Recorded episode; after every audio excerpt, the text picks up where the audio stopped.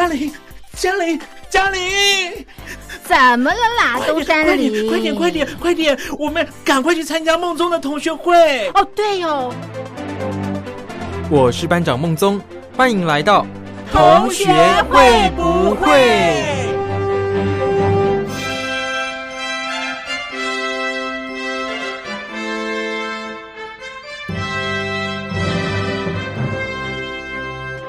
？Hello，各位小伙伴，我是苏燕。这个礼拜啊，我想大家最热衷的应该就是奥运赛事吧。肯定只要有时间的话，都会在电视机啊，或是在电脑前面，然后守着自己的国家出赛的那一刻，关注整场比赛啊。随着他们的一举一动，然后心情这个高低起伏、上下不定啊。我相信应该绝大多数人都是这样吧。毕竟啊，这个奥运。呃，四年才一次，然后这一次因为疫情的关系，所以又延了一年嘛，所以呢，等于是暌违了五年，我们才又迎来这样的体育盛世哦。当然，在奥运中，除了自己国家之外，还可以看到许多就是别的国家的选手一起在场上较劲，我觉得这个机会也是相当的难得，而且就是同一个时间内啊，你可以看到很多不一样的比赛，这个也是比较特别的经验啦。那这一次啊，台湾也派出了相当多的选手去参加。其中呢，我个人最最看好的，除了这个羽球的戴资颖，当然是不用说，我相信他的实力是有目共睹，大家都知道。但因为他最近帮就是某外送平台做广告，然后在这个广告里面呢，他也是打羽球嘛。可是当然是外送平台的广告嘛，就会有很多搞笑的桥段啊。并且呢，他的广告是跟陈汉典一起拍的嘛？那当然，陈汉典在面就会耍宝的替他加油。那也在这一次啊，奥运期间，有许多网友上网反映，他就说：“嗯，小朋友可能逻辑方面没那么好吧？小朋友就是看了电视之后觉得哇，好棒哦，然后就会问说，为什么外送员也可以去打奥运呐？”爸妈就觉得很好笑，很难回答，不知道该怎么说才好。那另外也有爸妈是说，小孩子就是会学陈汉典的加油词，因为这个加油词实在是很简短，然后又很搞笑，反正就是很令人朗朗上口。所以说呢，在这个观看奥运赛事的时候，家里的小宝贝们的反应，有时候也是会让爸妈觉得啼笑皆非这样。那我个人啊，除了这个戴资颖之外，其实我最看好的呢是体操，就是鞍马部分李智凯。李智凯他之前就是在世大运的时候表现不错，但是呢，他在上一届奥运里约奥运的时候表现的是相当的不好啦。我觉得应该是因为台湾选手比较没有经验，他可能不懂得怎么去面对这种国际赛事，然后怎么调整自己的心态跟状态。导致呢，你上场的时候发挥出来的，也许跟你平常不一样。有些人是那种比赛型的选手嘛，他可能平常练习的时候都做不出来的事情，哇，在比赛的时候，很多观众这样肾上腺素激发的状态下呢，他就会飙出他前所未有的高度，然后展现了以往都没有做过动作。但是我相信，我们绝大多数的人应该都不是属于这种型的。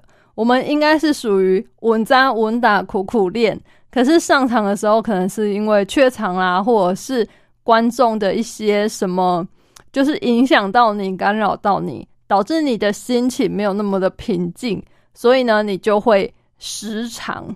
那发挥出来的，也许只有平常练习的，嗯，一半甚至不到一半，也是都有可能的。所以我觉得这些。选手们啊，他们可以在这个国际赛事哦，反正就是有很多观众在看的场合下，然后还能发挥出这么厉害的水准，真的是很不简单、很不容易的事啊。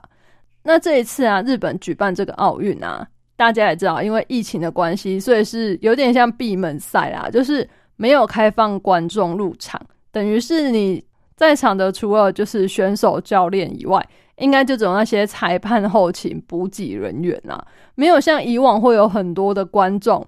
我相信这对选手来说，可能也是另外一种不同的挑战吧。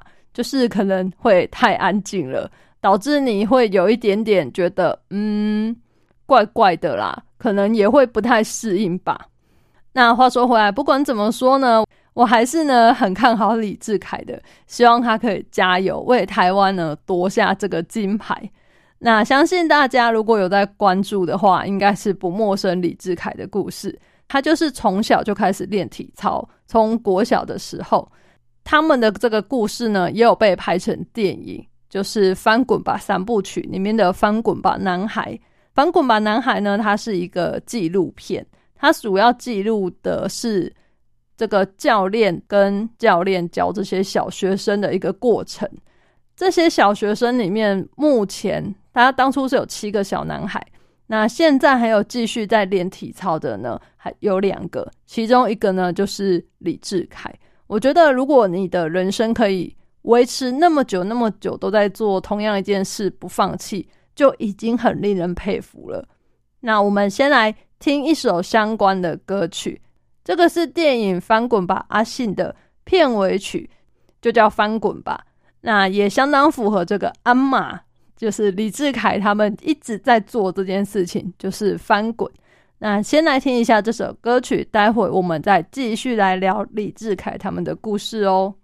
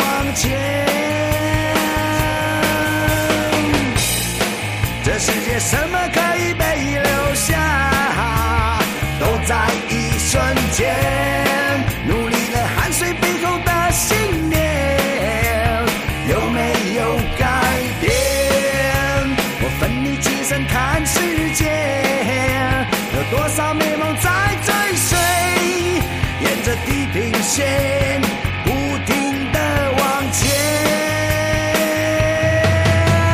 翻滚吧，美丽的旋转世界，用力的翻滚吧，管它在正反之间。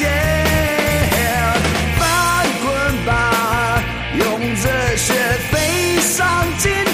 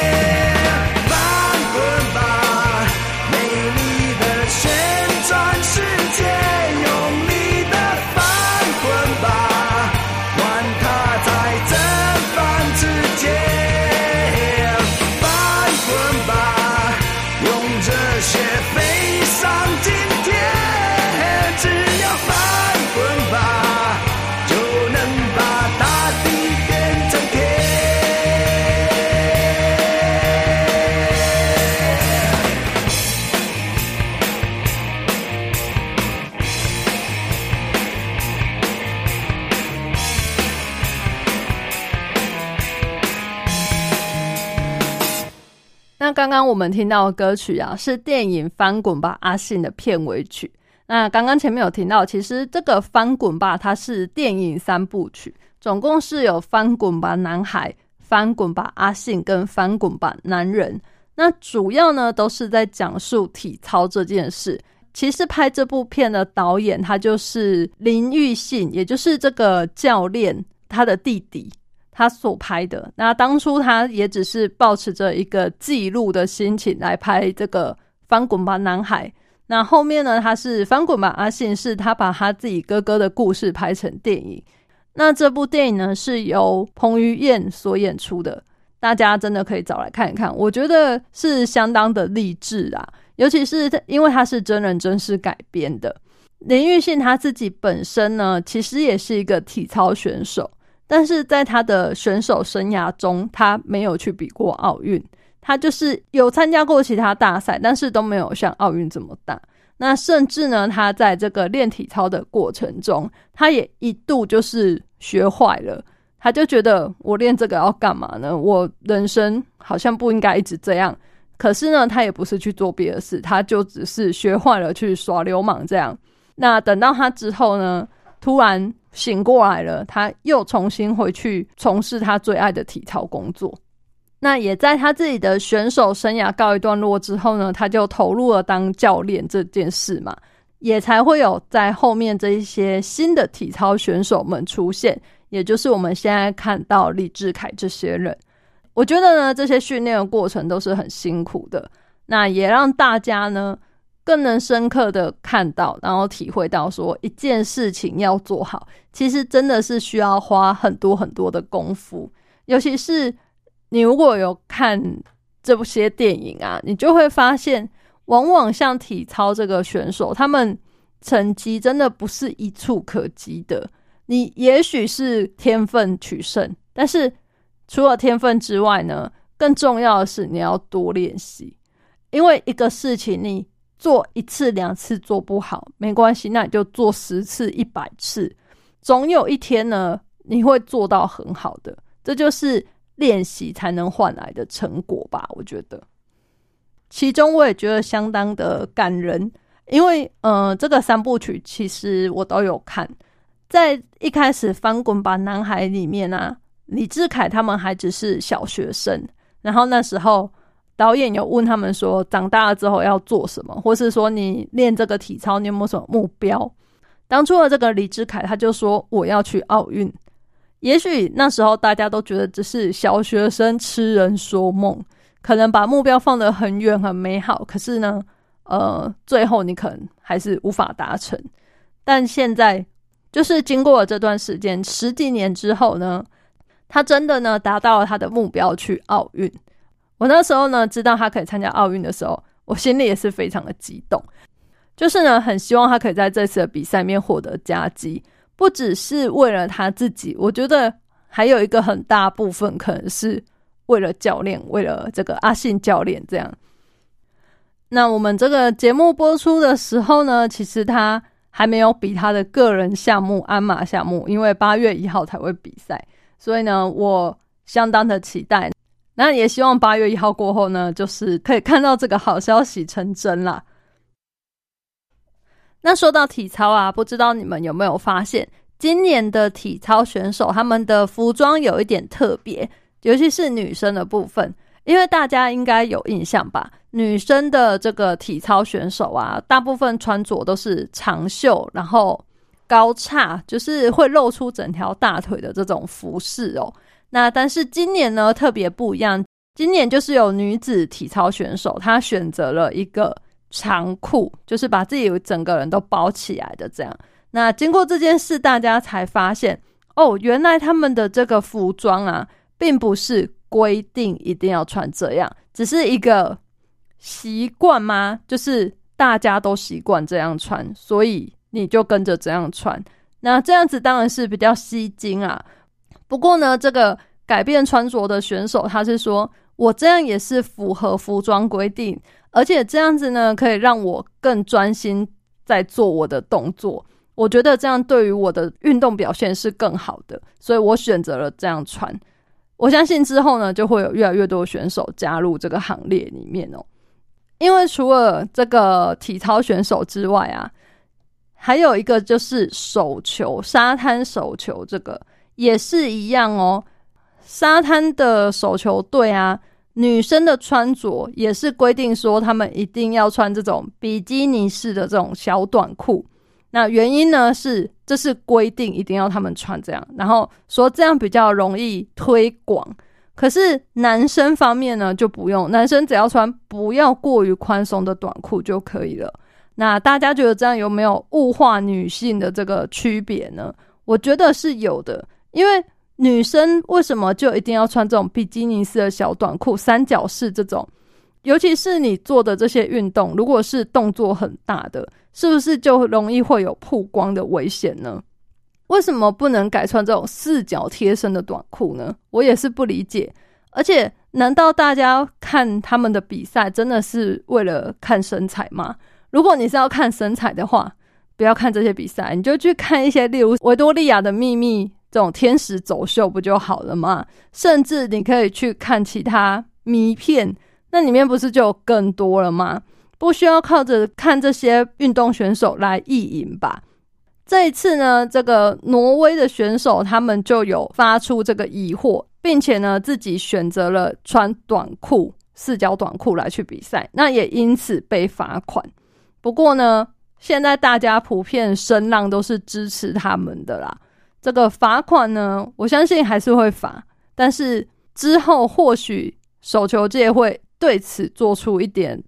让步嘛，用让步也蛮奇怪，或者是他们就会因此修改他们的规定了，也不一定。希望有更多的女性选手不用再因为这些奇奇怪怪的规定，然后被迫穿着什么样的服饰或什么样的服装才是真的适合你来表演、来秀、来比赛的，而是真的这个衣服它符合舒适度啊，然后有它的机能性这样子。另外呢，还有一个就是，我觉得也是有点类似的，就是游泳比赛的时候规定的泳帽。这个泳帽其实是小小一个，可是你有想过吗？像黑人他们平常都是这种辫子头啊，然后爆炸头，那他们的头怎么塞得进去这个小泳帽呢？所以呢，就有特别为他们制作的另外一款。比较大的可以完整的把他们的这个辫子头保护起来放进去的这种叫灵魂帽，可是现在这个世界游泳管理机构国际泳联啊，他们说不符合比赛规则，因为呢这个不符合头部的自然形态，这也是引发了很多游泳者的批评，因为。对于黑人来说，这没有什么叫不符合头部的形态啊，因为他们的头就是长这样子啊。而且经过测试说，呃，他现在戴这个泳帽啊，并没有因此就呃有这个什么作弊或者是什么有破水破风的这种几率啦，没有啊，就是跟大家都一样的。所以呢，希望还是可以好好的审视一下。现在潮流的这个规定啊，就像我之前看到打这个排球啊，有些像是中东国家，他们是戴着头巾去比赛的。那我看这个协会也是没有说什么啊，因为这就是人家传统文化的一部分嘛。而且他们的球员呢，也表示这就是他们生活文化的一部分。他穿这样子来比赛，并没有觉得有什么。不便，或是造成他的困扰。但是，我觉得现在虽然说我们提倡男女平等啦，可是实际在生活中呢，还是会遇到很多不平等的事情。尤其是像现在这个奥运赛事期间，女性的这个穿着呢，还是引起蛮多话题的。从这个我们就可以感觉得出来，其实男女还是有一点不平等的啦。希望呢，我们之后可以继续朝向这个目标、这个方向继续努力。这样，那最后呢，再来说说关于这一次奥运啊。其实台湾有两个选手都算是老将，然后一直在出征，就是桌球的庄智渊跟网球卢彦勋，我觉得他们两个真的是很令人佩服，就是一个你怎么能够自己支持那么久，去过那么多大大小小比赛，然后大部分时候其实都是自己一个人，没有什么后援的，默默的就是在自己这个领域上专心推广，一直沉浸在自己喜欢的事情里面。我觉得真的是有点佩服，尤其是这次庄志渊他去奥运的时候啊，有很多网友都感觉到很替他不舍啦，因为呢，他就是没有教练，然后去比赛的时候呢，他要自己喊暂停，然后自己一个默默收拾东西，甚至是就是比赛遇到什么劣势的时候，他要自己想战术啊，嗯，就是一切都自己来，甚至赢球的时候呢。也没有教练跟他一起欢呼，没有人在旁边陪着他啦，都是自己一个人很孤独的一个人来，一个人走。那我相信有很多网友啊，如果有在看比赛，就知道他已经参加了蛮多次的奥运了，因为他年纪已经蛮大了，好像已经四十岁了吧。大家也知道，这个运动赛事呢，其实是很吃体力的啦，所以年轻人。优势一定还是会有的，毕竟你比较年轻，体力就是比较充沛嘛。更何况呢，你已经四十岁了，四十岁真的是就是年纪有稍微比较大一点了啦。虽然说你的经验可能是比较丰富，可是呢，体力方面或许可能有时候就是会跟不上年轻人了。这一次呢，他自己也说，这应该就是他最后一次参加奥运了。那很可惜啊，他并没有。夺得前面的名次，让大家也觉得有一点惋惜啦。不过我相信他自己呢，已经算是做了一个很好的告别了。这样，不知道大家心里面关于这个奥运的事情，还有没有什么要来一起分享的呢？我觉得呢，参加这个奥运赛事真的是不容易的事情。虽然说我们有时候会觉得。哎呀，怎么好可惜哦，只差一点点。可是这个一点点呢，真的是有时候是实力，有时候是运气，很难说。但这个一点点，真的就是展现出来，就是你努力的成果到底有多少，你做了多少努力，我相信就会有多少回报。至于媒体常常很喜欢用什么爆冷门啊，我觉得这个真的是有一点点让人家傻眼的说法。不要每一个什么比赛结果都用爆冷门来形容。有时候当然哦，你比方说他们是有世界排名的，或者是他的赛前成绩很好，可是他输给了一个可能是排名在世界五十啊、四十几这一种，你当然会觉得程度有落差。可是呢，你换个角度想想，地球上人口几十亿那么多，那你现在排名已经都在前。几十名了，哇，那真的是很 top 的选手了吧？在这个比赛场上呢，任何的情况都有可能发生嘛。所以有时候差这个一点点，或者是大家说的这种爆冷门，我就觉得好像也不是真的爆冷门吧。因为毕竟大家都是有天赋加上努力，然后才能到达这个奥运殿堂上。所以呢，这个差一些，有时候。真的是不用那么在意。当然，我知道大家对于金牌、银牌、铜牌这个奖牌数感觉有差嘛，然后选手自己也会觉得，呃，是不是有摘金，可能会在自己的运动生涯中镀金，这个心态上当然会不一样。我们一般人看这些比赛，一定也会觉得，哇，要是都能得到金牌就好了。可是呢，金牌就是只有一个嘛。那可能今天他的实力比你好，或者是可能今天他的运气比你好，所以呢，他夺得了金牌。该怎么说呢？我觉得有时候我们不能只想着每个都要赢，我们有时候也要想想输了，我们要学着怎么输。输了呢，不是去怪对方赢你，而是检讨自己，或者是自己问心无愧之后啊，我已经把我能表现的都表现出来了。那我这一次就是技不如人，没关系，我再努力，下次再来挑战。如果能够有这种心态呢，那就是最棒的了。呃，就像这一次，其实台湾有很多选手原本很被看好，但是后来呢都爆冷门，后来呢都没有进入这个，不要说进入前三这个强度了，可能连十六强都没有进入。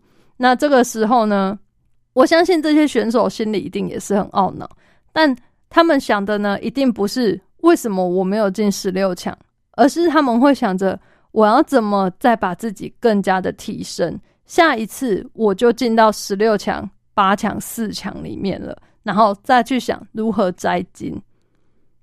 希望他们这个努力奋斗、屹立不摇、持续努力这种精神呢，能够跟各位小伙伴来一同分享。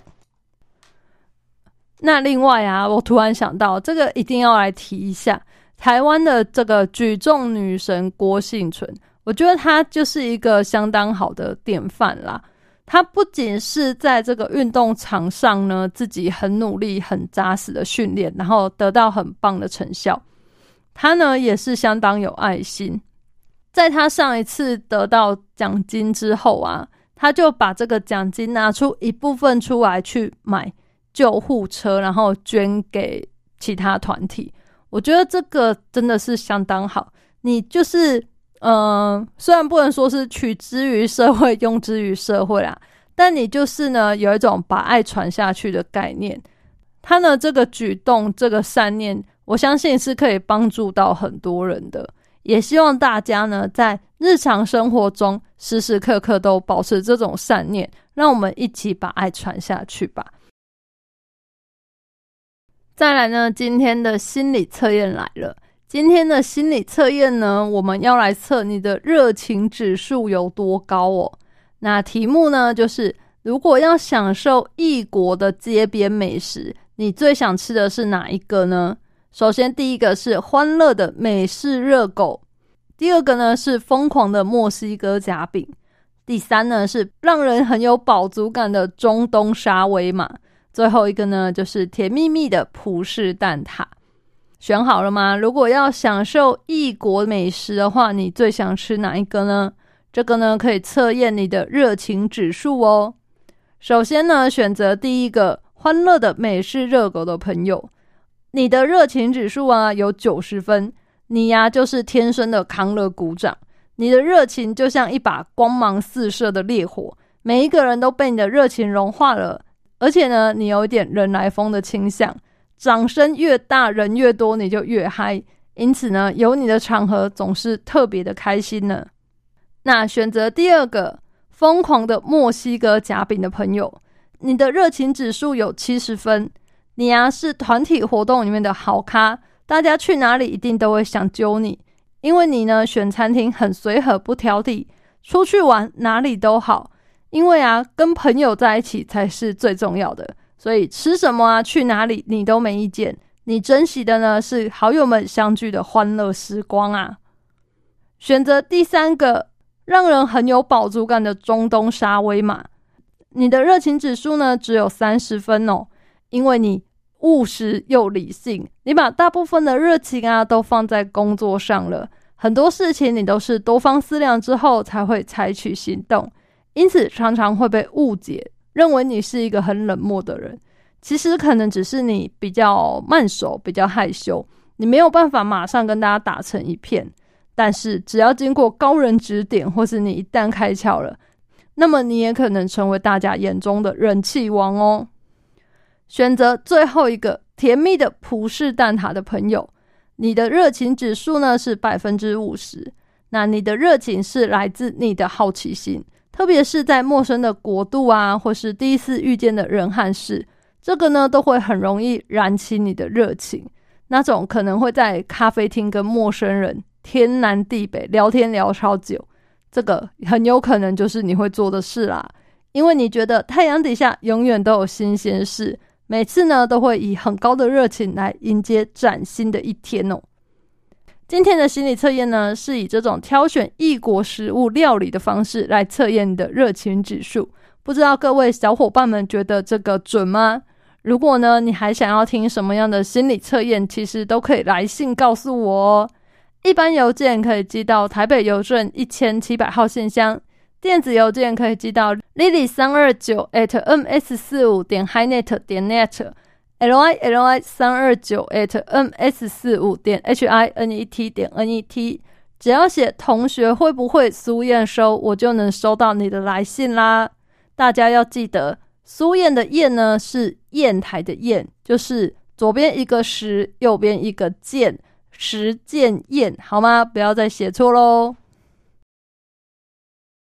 节目最后呢，就来跟大家分享一下现在台湾疫苗的进度吧。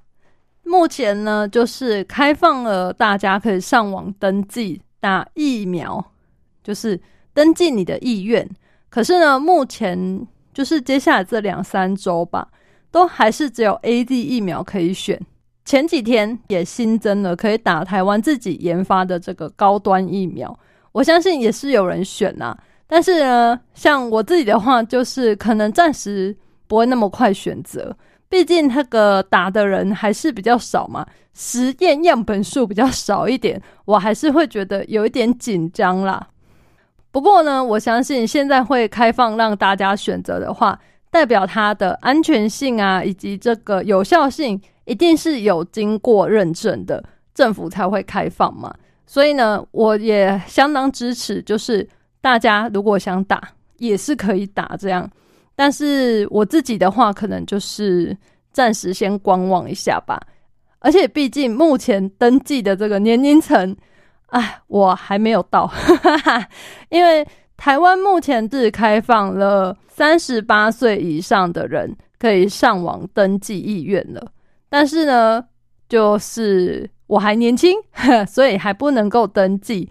目前就是还要再等等看之后开放的结果。不过呢，像我的爸妈他们上网登记了，可是到现在都还没收到简讯通知说可以去预约了。